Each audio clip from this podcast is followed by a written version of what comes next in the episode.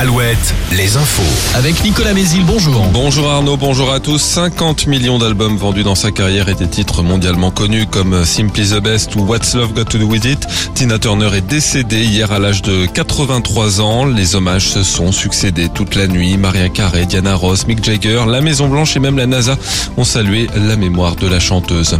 3000 personnes ont participé selon les organisateurs à la marche en soutien à Yannick Morez, le maire démissionnaire de Saint-Brévin. Le Sénat a annoncé hier que le préfet de Loire-Atlantique et le sous-préfet de Saint-Nazaire seraient auditionnés mercredi dans ce dossier. Une cérémonie d'hommage en fin de matinée à Roubaix après la mort de trois policiers ce week-end dans une collision avec une autre voiture. Le conducteur de cette dernière roulait à contresens. Il avait trop bu et consommé de la drogue. Emmanuel Macron participera à cette cérémonie et remettra la Légion d'honneur à titre posthume aux trois policiers.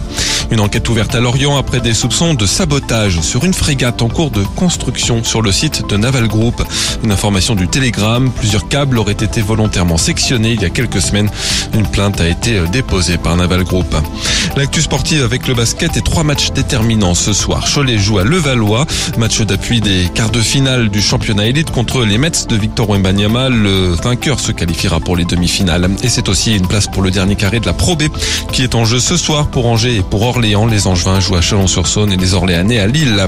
En Ligue féminine de hand, les joueuses de Chambray ont fait un grand pas vers une qualification européenne en battant les Dijonnaises, leurs concurrentes directes. Dans les autres matchs hier, Nantes a perdu contre le leader Metz pour son dernier match à domicile. Même chose pour les deux Sévriennes de Celles-sur-Belle, dernière journée du championnat samedi. Et en cyclisme, le début aujourd'hui des boucles de la Mayenne. Les 120 coureurs entament la course ce jeudi par un prologue à Laval autour de l'espace Mayenne. Le temps encore du soleil aujourd'hui avec toujours ce vent de nord-est et un bémol dans l'après-midi sur la Gironde. Des nuages plus nombreux qui donneront parfois une averse.